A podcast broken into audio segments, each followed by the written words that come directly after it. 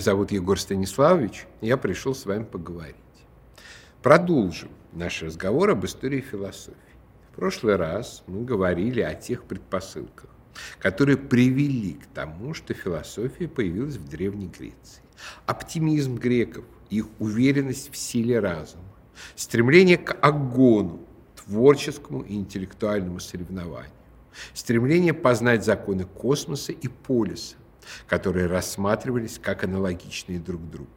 А в конце мы немного развлеклись чтением милых историй о философах из сочинения Диогена Лаэртского. Позабавившись и призадумавшись над этими анекдотами, можно перейти к более серьезным трудам. Прежде всего, 2015 года издательство «Владимир Даль» выпускает масштабную историю греческой философии Уильяма Гатри в шести томах. Выпущено уже три тома до Сократа включительно.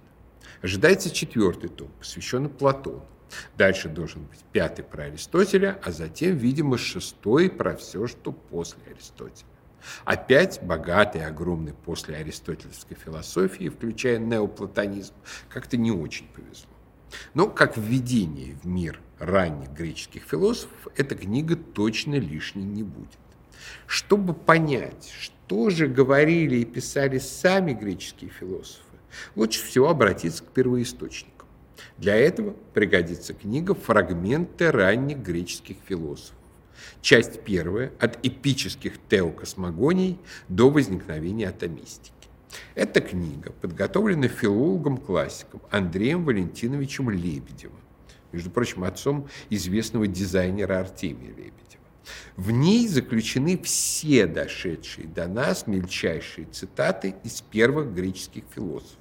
А надо понимать, что труды никого из философов до Платона до нас в полном виде не дошли, только в виде выписок у других авторов. Труд Лебедева часто сравнивают с трудом немецкого автора начала XX века Германа Дильса, который выпустил наиболее полную для своего времени собрание философов-досократиков. На Дильса ориентировался автор русского перевода его антологии Александр Осипович Маковельский. Досократики Маковельского вышли еще в 1914-19 годах. А в 1940-41 Маковельский издал продолжение по Дильсу «Софисты». Почему-то эта работа до сих пор не переиздавалась. Впрочем, за прошедшие почти сто лет найдено так много нового материала по софистам, что хорошо бы подготовить новую книгу. Максимально полную подборку фрагментов греческого философа-атомиста Демокрита подготовил известный советский антиковед Соломон Яковлевич Лурье – она была опубликована в 1970 году после его смерти. Характерно, что эту изумительную по полноте работу по выявлению цитат из раннего греческого философа, проделанную нашим ученым, на Западе до сих пор подчеркнуто не замечают. Одни специалисты отдают предпочтение Лебедю, другие – Дильсу Маковельскому. Но сам тот факт, что у нас в русской науке есть два набора переводов философов-десократиков, нетривиальный. Мало в какой научной традиции такое есть. Кстати, байка, что рукопись второго тома фрагментов Лебедев потерял в такси, конечно же, полная чушь. Такое издание никогда ими не планировалось. Настоящая изюминка этого собрания – максимально полная подборка изречений плачущего философа Гераклита Эфесского. Гераклит известен множеством загадочных и темных изречений об огненном логосе, который приводит в движение все сущее. А еще легенда о том, что он все время плакал. От чего плакал? От того, что люди идиоты. Буквально. Цитирую. Эту вот речь, логос, сущую вечно, люди не понимают. И прежде чем выслушать, и выслушав однажды, те, кто слышали, но не поняли, глухим подобны, присутствуя, отсутствуют, говорит о них пословица. В последнее время Гераклита приходится вспоминать все чаще поскольку это именно ему принадлежит изречение «война – отец всех вещей». Слово «война» – полемус в греческом мужского рода. Гераклит говорил так Война – отец всех, царь всех. Одних она объявляет богами, других – людьми. Одних творит рабами, других – свободными. Греческий философ считал, что именно через войну, через борьбу создается все сущее и распределяется по местам в космосе. Гераклит возмущался, что Гомер, молясь о том, чтобы вражда сгинула между богами и людьми, сам того не ведая, накликает проклятие на рождение всех существ, ибо они рождаются в силу противоборства и противодействия. Гераклит полагал, что вещи могут существовать только потому, что занимают друг у друга некоторую часть бытия. Должно знать, что война общепринята, что вражда – обычный порядок вещей, и что все возникает через вражду и взаимообразно, то есть за счет другого. В этом изречении Гераклит как бы продолжает мысль одного из первых милецких философов, Анаксимандра, которому принадлежит знаменитое изречение, справедливо считающееся корнем европейской метафизики, то есть учение о принципах устроения бытия, ну или, по крайней мере, многих направлений этой метафизики. А изречение Анаксимандра таково. А из каких начал вещам рождения – те же самые и гибель совершается по роковой задолженности, ибо они выплачивают друг другу правозаконное возмещение неправды или ущерба в назначенный срок времени. Иными словами, по Анаксимандру получалось, что вещи, появляющиеся в мире, существуют как бы незаконно и несправедливо. По справедливости они должны были бы так и оставаться частью первоначала. Но они осмелились на некое практически преступление, которым является их возникновение, генезис, одно из ключевых у греческих философов понятий. Существующая вещь как бы отбирает часть бытия у других, и за счет этого поднимается из ничтожества. Но однажды за это преступление последует справедливое возмездие, прекращение существования этих вещей. Огромное количество метафизических систем у гностиков, у христианского еретика Оригена, у каббалистов, у немецкого философа Шеллинга, у Владимира Соловьева и многих других проводит эту мысль. Некая первооснова бытия, абсолют, порождает из себя отдельные вещи, но через это портится. Однако в какой-то момент все вещи вернутся к абсолюту. В этой анаксимандровской традиции все индивидуальное трактуется как неправомерное, как не имеющее истинного права на существование. Гераклит в чем-то согласен с Анаксимандром.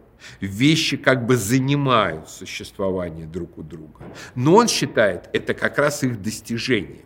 Да, все сущее рождается в борьбе, в войне, в огне, в непрестанных изменениях. Одно из сущего захватило больше бытия, другое меньше.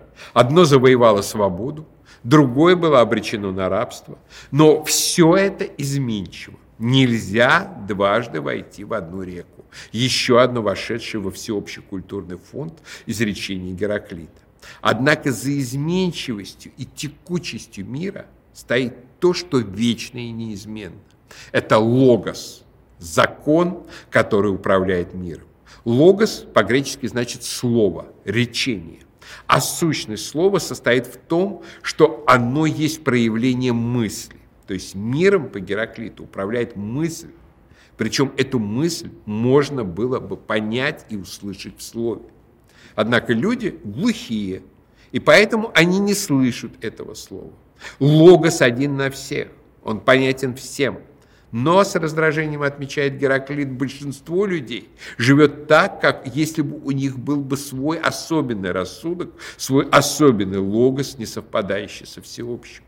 Гераклит презирает людей именно за то, что они даже когда слышат слово, все равно его не разумеют. Суть его учения получается в том, что божественный логос возможно услышать и уразуметь. Причем сущность этого логоса Гераклит считал чем-то довольно простым и потому насмехался над многознанием прочих философов, в особенности Пифагора, создавшего сложную систему интерпретации гармонии мироздания, основанную на математике. Гераклит с присущей ему сварливостью прямо называл Пифагора изобретателем надувательства. Учение Гераклита о логосе окажет большое влияние на дальнейшую греческую философию. А особую роль сыграет в христианском вероучении.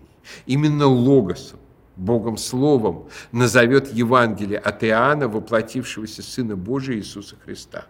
Он логос, сотворивший мир, сделавший его удобо понятным для нас. И он же Спаситель мира. Своеобразным антонимом Гераклита с его вниманием к движению и изменчивости был Парменид, основатель элейской философской школы, который, напротив, сосредоточился на неподвижности, стабильности истинного бытия.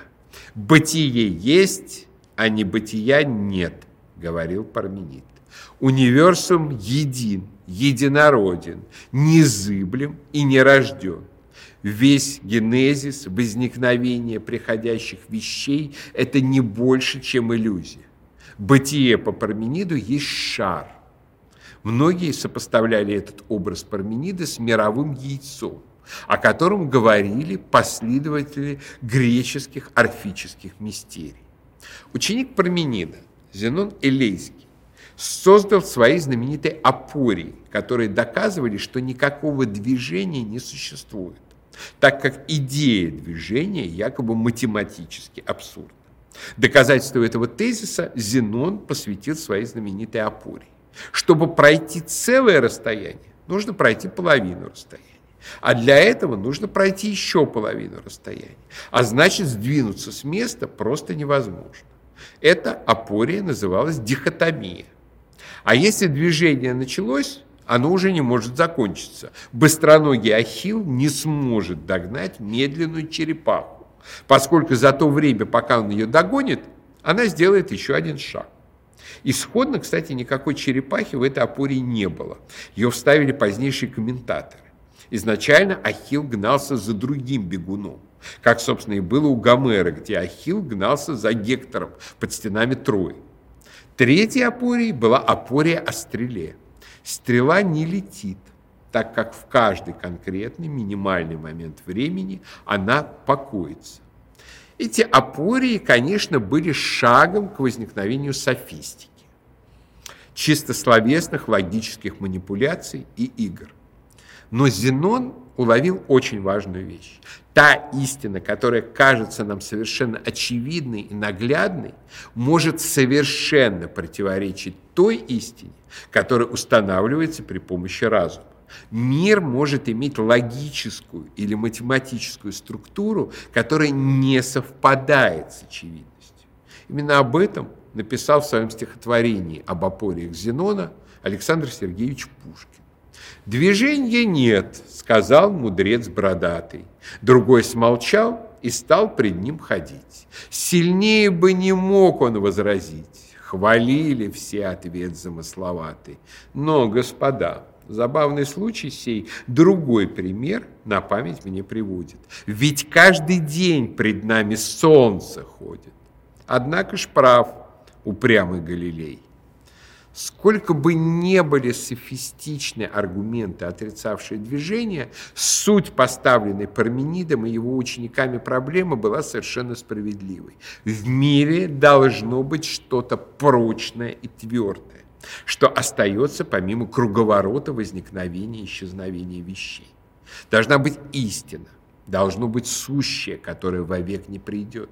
Отрицая генезис, движение – философы Илейской школы ставили вопрос о том вечно сущем, что есть в подвижном бытии. И ответ на этот вопрос был не столь уж далек.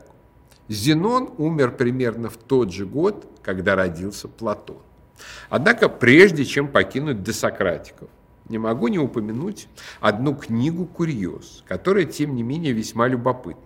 Это очерки древнейшего периода греческой философии, написанные Михаилом Никифоровичем Катковым, нашим знаменитым публицистом, консервативным идеологом, политическим деятелем и человеком, который является одним из отцов русского национализма. Он был глубоким и компетентным философом, последователем немецкого классического философа Шеллинга. И именно в шеллингианском духе он решил написать книгу о взглядах философов досократиков. Интеллектуальная особенность этой книги в том, что она провокативная и почти постмодернистская. Катков пытается описать все взгляды сократиков как единую, развивающуюся философскую систему. Это авантюра.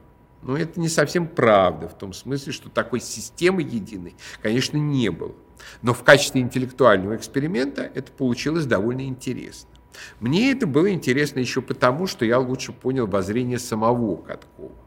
У него глубокие проработанные политические взгляды, которые влияли на всю нашу политическую реальность и при императоре Александре II, и при Александре III, и в позднейшие времена. Очень многие политические публикации Каткова вытекают из идей Шеллинга и из шеллингианского истолкования Катковым древней греческой философии. В работах Каткова прослеживается влияние элейской школы, которая говорит о преимуществе статичного бытия, представляет это бытие как яйцо, и прямо чувствуешь, как этот образ яйца Элиатов напоминает о себе у Каткова в представлениях о Российской империи эпохи Николая I. Эта империя еще простая, целостная, прочная, но в ней нет внутреннего разнообразия которое должно бы из этого яйца в конечном счете родиться. Ну вот наступает эпоха Александровских реформ, и она оказывается эпохой рождения некого разнообразия из того самого первичного яйца. Но потом выясняется, что это разнообразие начинает разносить страну на части, и возникает уже вопрос, как спасти единство и целостность России.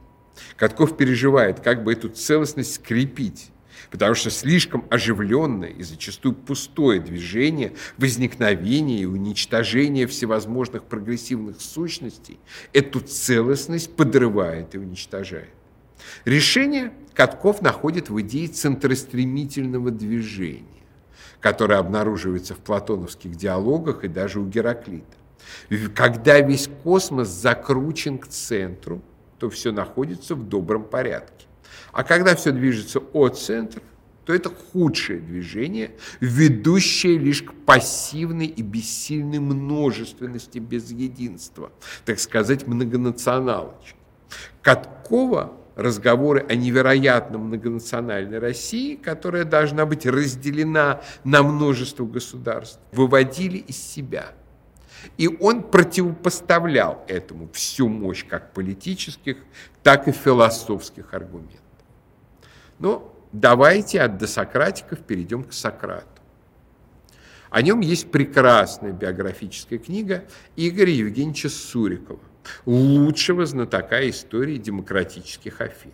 Но еще лучше для первоначального знакомства с образом Сократа почитать воспоминания о Сократе его ученика Ксенофонта, блистательного писателя и стилиста который, в отличие от другого ученика Платона, не пытался приписать Сократу собственных идей. Напротив, Сократ диалогов Платона – это литературный персонаж, чрезвычайно изящный и обаятельный. Но насколько он похож на реального Сократа – очень большой вопрос. Сократ, сын Софрониска, был обычным гражданином Афин эпохи расцвета демократии при Перикле. Сам Сократ, впрочем, демократом не был. Он считал, что государством должны управлять специалисты, профессионалы. Так же, как профессионалом является кормчий корабля или врач. Сократ любил ходить по улицам и площадям, общаться с друзьями и постоянно задавал знакомым, полузнакомым, а иногда и незнакомым, каверзные вопросы. Прикидываясь простаком, он спрашивал тех, кто полагал себя знающими, и эти его вопросы иллюзию мнимого знания разрушали. Это именуется сократовской иронией. Таким способом он пытался заставить современников хотя бы разок подумать, прежде чем что-то делать. Сократ называл это приведение к знанию маевтикой, искусством повивальной бабки, и утверждал, что он наследовал его от своей матери, которая была повитухой. В каждом человеке сокрыто знание, но его можно извлечь на свет при помощи наводящих вопросов. Цель Сократа была не в том, чтобы дать установки и направления, как думать правильно, а в том, чтобы помочь родиться истине. Разумеется, такой метод нравился отнюдь не всем. Особенно с учетом того, что за Сократом постоянно ходила стайка юношей, которые посмеивались над жертвами его диалектики. Да и сами ставили подобные эксперименты на людях причем с куда меньшей деликатностью, чем учитель. Так, например, развлекался его ученик Алкивиад. Говорят, Алкивиад, когда ему не было еще 20 лет, вел такую беседу о законах с опекуном своим, Периклом, стоявшим тогда во главе государства. «Скажи мне, Перикл», – начал Алкивиад, – «мог ли бы ты объяснить мне, что такое закон?» «Конечно», отвечал Перикл. «Так объясни мне ради богов», — сказал Алкивиад. «Когда я слышу похвалы некоторым за их уважение к закону, я думаю, что такую похвалу едва ли имеет право получить тот, кто не знает, что такое закон». «Ты хочешь узнать, Алкивиад, что такое закон?» — отвечал Перикл. «Твое желание совсем нетрудно исполнить. Законы – это все то, что народ в собрании примет и напишет с указанием, что следует делать и чего не следует. Какой же мыслью народ при этом руководится? Хорошее следует делать или дурное? Хорошее, клянусь Зевсом, мой мальчик, отвечал Перикл. Конечно, хорошее, не дурное. А если не народ? Но, как бывает в олигархиях, немногие соберутся и напишут, что следует делать. Это что? Все, что напишет властвующий в государстве класс, обсудив, что следует делать, называется законом. Так если и тиран, властвующий в государстве, напишет гражданам, что делать, и это закон? Да, отвечал Перикл. Все, что пишет тиран, пока власть в его руках, и это называется законом. А насилие и беззаконие, спросил Алкивиад, что такое перикл? Не то ли, когда сильный заставляет слабого не убеждением, а силой делать, что ему вздумается? Мне кажется, да, сказал перикл. Значит, и все, что тиран пишет, не убеждением, а силой, заставляя граждан делать, есть беззаконие.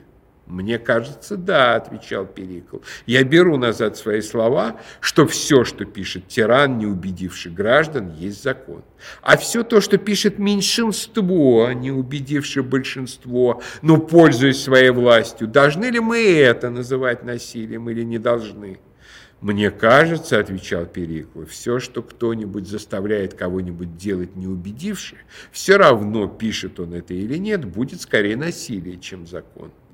Значит, и то, что пишет весь народ, пользуясь своей властью над людьми состоятельными, а не убедивши их, будет скорее насилие, чем закон. «Да, Алкивиад», — отвечал Перикл, — «и мы в твои годы мастера были на такие штуки. Мы заняты были этим и придумывали такие штуки, которыми, по-видимому, занят теперь и ты». Понятно что тем, с кем ученики Сократа проделывали такие смешные штуки, подобный наставник не очень нравился. Но еще меньше Сократ нравился тем, какие именно юноши за ним ходили.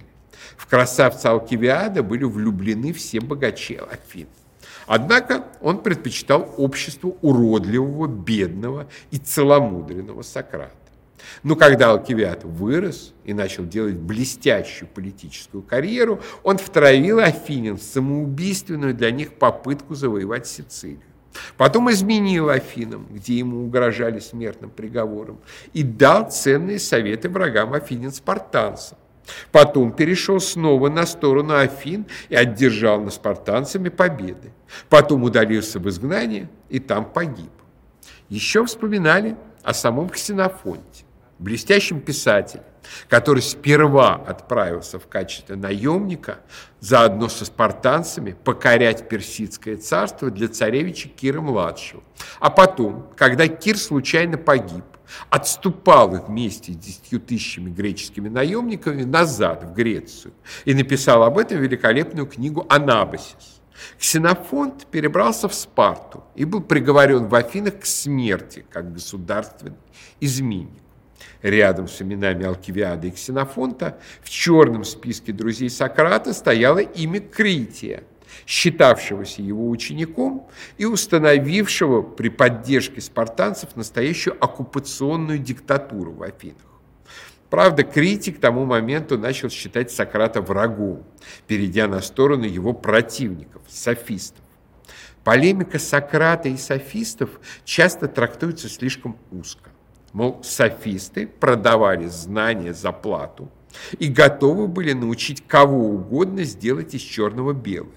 А Сократ стремился к истине и защищал ее. Человек есть мера всех вещей, существующих, что они существуют, и несуществующих, что они не существуют. Учил вождь софистов Протагор, входивший в ближайшее окружение вождя афинской демократии Перикла. В конечном счете Протагора осудили за демонстративное безбожие, и он был вынужден покинуть Афины. Этим подходом, спору нет, решались все опории. Как тебе кажется, так и есть. Истины нет, есть то, в чем ты убедишь окружающих. Или заставишь их убедиться. Вспомним разговор Перикла с Алкивиадом. Спор Сократа и софистов не был только абстрактным. Это был конкретный политический спор. Софисты не просто учили мудрости, они учили молодых, не имеющих жизненного и политического опыта людей выступать в народном собрании, завоевывать голоса, влиять на политические решения. То есть учили вращать ту самую машину безответственной демократии, которая была самому Сократу настолько антипатична. А оборотной стороной демократии была, как не раз и не два убеждались греки в своей истории, тирания.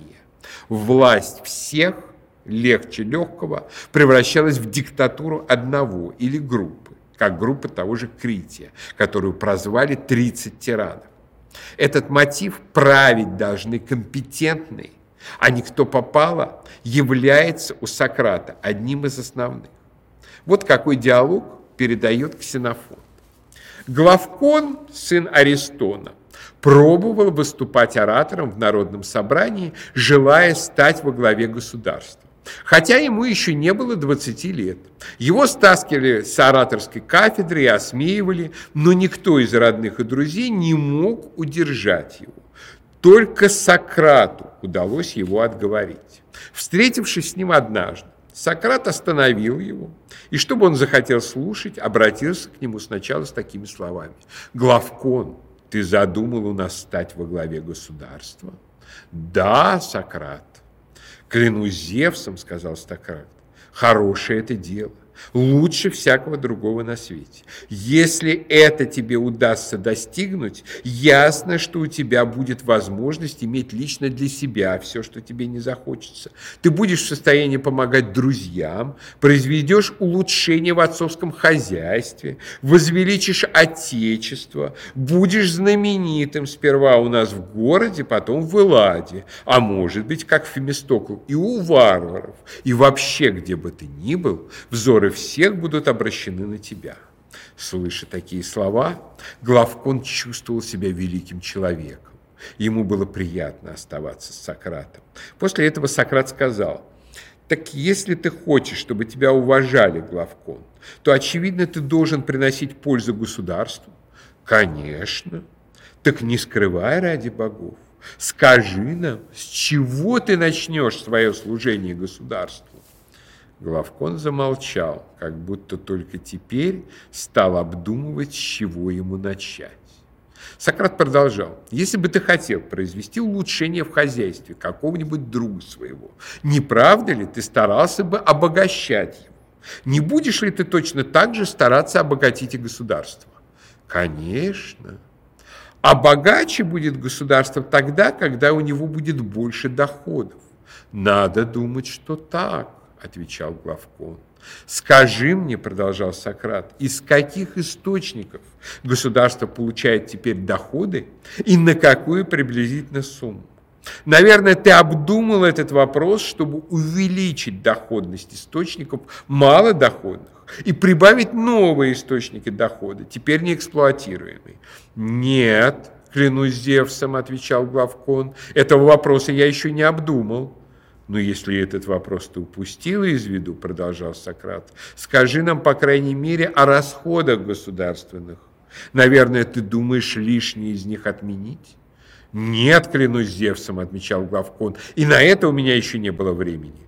В таком случае, продолжал Сократ, мы отложим на время вопрос об обогащении государства. Не зная расходов и доходов, как же можно заботиться об его обогащении? Нет, Сократ, отвечал Главкон, есть возможность обогащать государство и насчет неприятелей. Совершенно верно, клянусь Зевсом, отвечал Сократ. Если быть сильнее их, а если слабее, можно потерять и то, что есть. Правда твоя. Значит, продолжал Сократ, кто будет обдумывать вопрос, с кем воевать, должен знать силу своего государства и силу противников – если государство сильнее противников, он посоветует предпринять войну. Если слабее их, будет рекомендовать осторожность. Правильно. Так вот, сказал Сократ, сперва скажи нам, как велики силы нашего государства, сухопутные и морские, а потом, как велики силы у противников. Нет, отвечал Главкон, я не могу сказать этого так, на память. Но если это у тебя написано, принеси. Мне было бы очень интересно послушать. «Нет», — отвечал главкон, — «еще и не написано».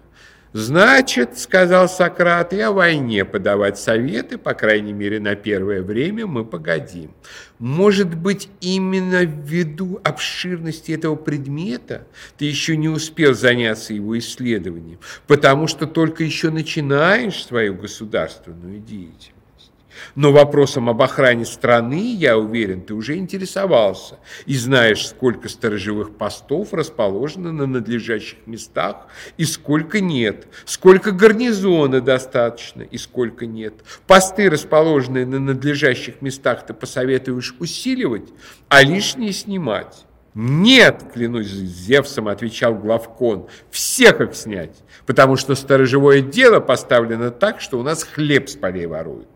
А если снять сторожевые посты, возразил Сократ, не думаешь ты, что всякому будет дана возможность даже открыто тащить? Однако сам ты лично ходил и расследовал это, или как иначе узнал, что сторожевое дело поставлено плохо? Предполагаю так, отвечал главкон. Значит, и об этом будем подавать советы тогда, когда уже не предполагать будем, а знать. Так, пожалуй, лучше, отвечал главкон. А уж в серебряные рудники, продолжал Сократ, знаю, ты не ходил. Так что не можешь сказать, почему теперь дохода оттуда поступает меньше, чем прежде. Да, конечно, не ходил. Да, действительно, сказал Сократ, место это, говорят, нездоровое. Поэтому, когда придется подавать совет по поводу родников, этого оправдания тебе будет достаточно. Да ты смеешься надо мной, сказал Главкон. Ну уж вот чего, продолжал Сократ, я уверен, ты не оставил без внимания, а, наверное, рассчитал, насколько времени хватает здешнего хлеба, чтобы прокормить население. И сколько хлеба нужно добавить в год? Этот вопрос ты должен был обсудить, чтобы когда-нибудь не случилось с тобой такая неожиданность, что население останется без хлеба.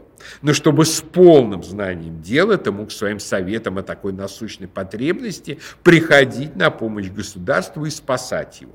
Да ведь это громадное дело, если придется думать и о подобных вещах сказал Главкон. Однако, сказал Сократ, и свое хозяйство вести хорошо никогда невозможно, если не знать всех хозяйственных нужд и не заботиться об удовлетворении их всех. Но так как государство состоит слишком из десяти тысяч домов, и трудно заботиться сразу о стольких хозяйствах, отчего ты не попробовал сперва улучшить одно – хозяйство своего дяди, а оно нуждается в улучшении. Если сможешь его улучшить, тогда возьмешься и за несколько. А раз ты не можешь быть полезным одному хозяйству, какая могла бы быть от тебя польза многим? Если кто не в силах нести один талант, разве не ясно, что ему нечего и браться нести несколько? Да, от меня была бы польза дядиному хозяйству, если бы он хотел меня слушаться, сказал Главкон. Так ты дядю не можешь уговорить, сказал Сократ. И думаешь, что сможешь заставить слушаться тебя всех афинин, да еще и с дядей? Берегись, Главкон, как бы желая прославиться, не прийти тебе к противоположному результату. Разве ты не видишь, как опасно говорить или делать, чего не знаешь? Подумай обо всех известных тебе лицах такого сорта, которые, как всякому видно, говорят и делают, чего не знают. Как, по-твоему, за это похвалы они заслуживают или порицания? Уважение или презрение? Подумай также и о тех, которые знают, что говорят и что делают. И я убежден, ты найдешь, что во всех специальностях люди, пользующиеся славой и уважением, принадлежат к числу самых сведущих, а люди с дурной репутацией, презираемые, к числу самых невежественных. Так если хочешь пользоваться славой и уважением, у нас в городе старайся добиться как можно лучшего знания в избранной тобой сфере деятельности. Если в этом отношении ты станешь выше всех, и тогда возьмешься за государственную деятельность, то мне не покажется удивительным, что ты очень легко достигнешь цели своих желаний. Сначала нужно разобраться в государственном управлении, а уже потом лезть управлять. И так во всем. Таков был лейтмотив советов, а порой и насмешек Сократа. Ты должен узнать и факты, и закон вещей. Ты должен постичь истину, чтобы управлять полисом. А без таких знаний все притязания молодых амбициозных политиканов до добра не доведут. Исходя из своих убеждений, Сократ неоднократно оказывался против шумной афинской толпы, после смерти Перикла все чаще решавшей важнейшие политические вопросы голосованием зачастую под влиянием массовой истерии. В конце длившейся 30 лет Пелопонесской войны со Спартой афиняне решили казнить победоносных стратегов за то, что те из-за бури не смогли подобрать из воды после морской битвы тела павших. Их, включая сына Перикла, Перикла-младшего, приговорили к смерти. Сократ был единственным, кто пытался образумить народное собрание, но его не послушали. Тем самым Афины окончательно обрекли себя на поражение в войне. Однако современники зачастую с трудом могли отличить Сократа от его оппонентов-софистов.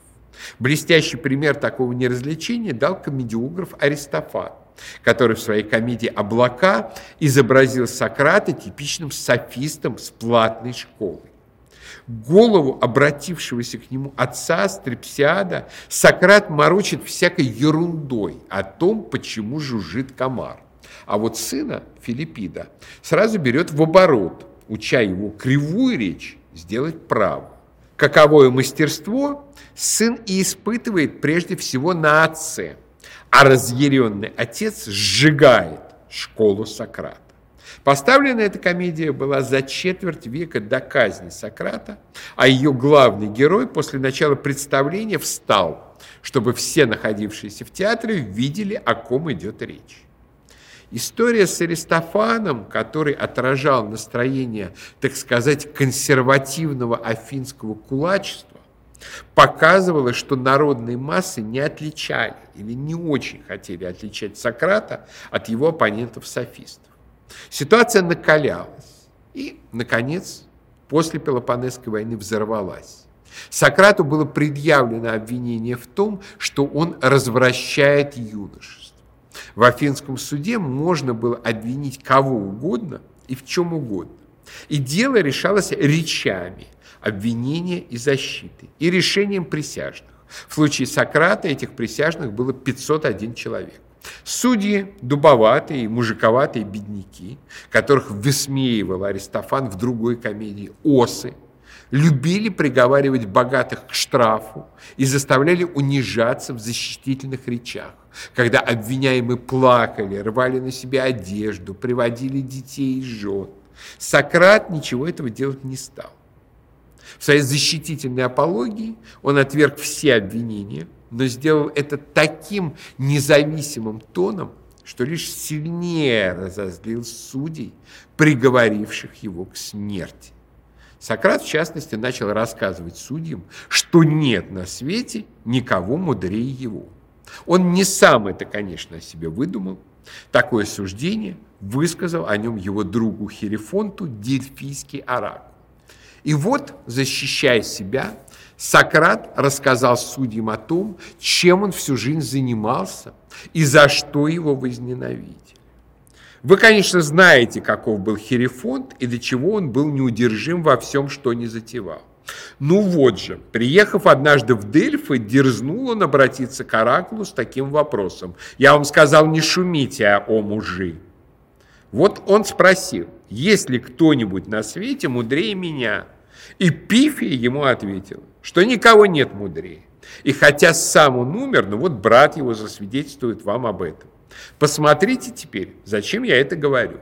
Ведь мое намерение объяснить вам, откуда пошла клевета на меня.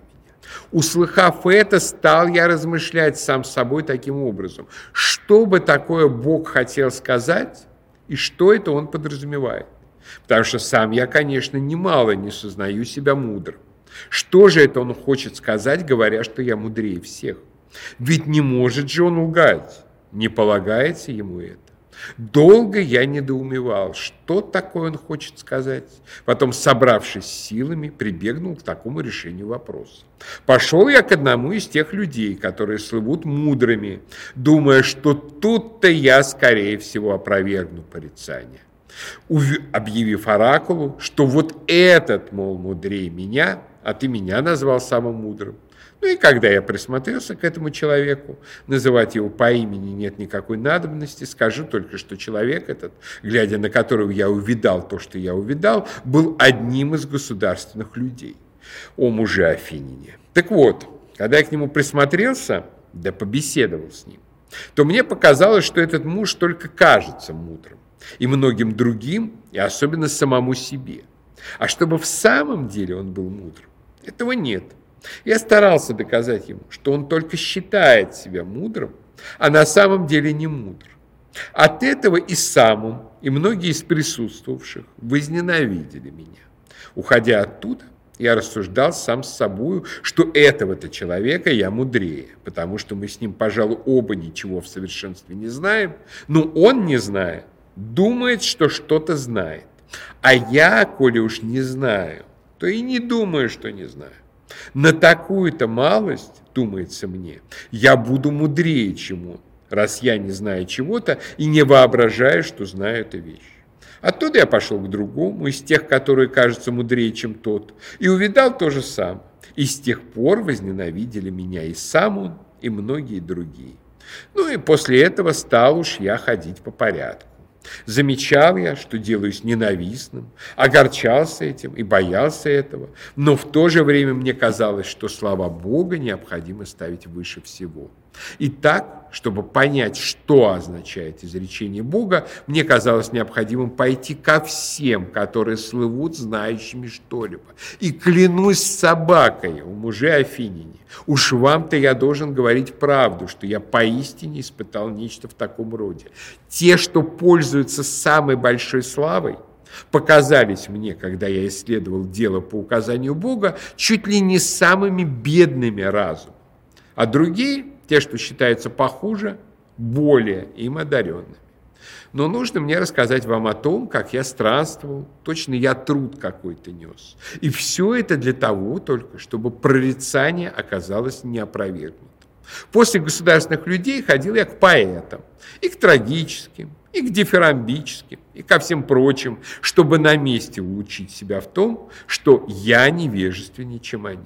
Брал я те из их произведений, которые, как мне казалось, всего тщательнее им отработаны, и спрашивал у них, что именно они хотели сказать, чтобы, кстати, и научиться от них кое-чему. Стыдно мне, у мужи, сказать вам правду. А сказать все-таки следует. Ну да, одним словом, чуть ли не все присутствовавшие лучше могли бы объяснить то, что сделано этими поэтами, чем они сами. Таким образом, и относительно поэтов, вот что я узнал в короткое время, не мудростью могут они творить то, что они творят, а какой-то прирожденной способностью и в выступлении, подобно гадателям и прорицателям. Ведь и эти тоже говорят много хорошего, но совсем не знают того, о чем говорят. Нечто подобное, как мне показалось, испытывают и поэты. И в то же время я заметил, что вследствие своего поэтического дарования они считали себя мудрейшими из людей и в остальных отношениях, чего на деле не было. Ушел я оттуда, думая, что превосхожу их тем же самым, чем и государственных людей. Под конец уж я пошел к ремесленнику. Про себя я знал, что я попросту ничего не знаю, но а уж про этих мне было известно, что я найду их знающими много хорошего. И в этом я не ошибся. В самом деле они знали то, чего я не знал. Этим были мудрее меня. Но о муже Афинине, мне показалось, что они грешили тем же, чем и поэты. От того, что они хорошо владели искусством, каждый считал себя самым мудрым, также и относительно прочего, самого важного. И эта ошибка заслоняла собой ту мудрость, которая у них была. Так что, возвращаясь к изречению, я спрашивал сам себя, что бы я для себя предпочел? Оставаться ли мне так, как есть, не будучи ни мудрым их мудростью, ни невежественным их невежеством, или как они быть и тем, и другим. И отвечал самому себе оракулу, для меня выгоднее оставаться как есть. Вот от этого самого исследования у мужей Афиняне с одной стороны, многие меня возненавидели, при том, как нельзя сильнее и глубже, от чего произошло и множество клевет. А с другой стороны, начали мне давать это название мудреца, потому что присутствующие каждый раз думают, что сам я мудр – в том, относительно чего я отрицаю мудрость другого. А на самом деле у мужей мудрым оказывается Бог. Этим изречением он желает сказать, что человеческая мудрость стоит немногого или вовсе ничего не стоит. И кажется, при этом он не имеет в виду именно Сократа, а пользуется моим именем для примера. Все равно, как если бы он говорил, что из вас, о люди, мудрейший тот, кто, подобно Сократу, знает, что ничего-то по правде не стоит его мудрость.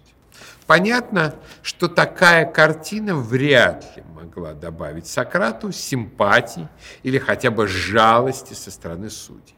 Фридрих Ницше, Сократа не любивший, даже утверждал, что он заставил Афины дать ему чашу с ядом. Однако, для чего Сократ как бы заставил Афинин убить себя, конечно, не из желания умереть. Сократ стремился к тому, чтобы раз и навсегда отучить Афинин прибегать в споре к смертной казни. В известном смысле он защищал базовый код греческой цивилизации, состоявший в идее нелетального агона, состязания талантов и мастерства, в котором один состязающийся не может убить другого. Чувство стыда от расправы над Сократом – а Сократ, конечно, был уверен в том, что осудившим его Афининым станет очень скоро стыдно, должно было, по его мысли, раз и навсегда отучить решать философские вопросы при помощи топора или чаши с ядом. Последние часы Сократа описаны Платоном в диалоге «Федон», посвященном бессмертию души. Говорят, что когда Платон читал этот диалог, многие слушатели ушли разгневанные, поскольку ученик совершенно неверно передал последний день учителя, при котором к тому же не присутствовал. О своем ученике Платоне Сократ мог бы повторить слова булгаковского Иешуа о Левии Матфея в «Мастере и Маргарите». «Он неверно записывает за мной». Возможно, так оно и было.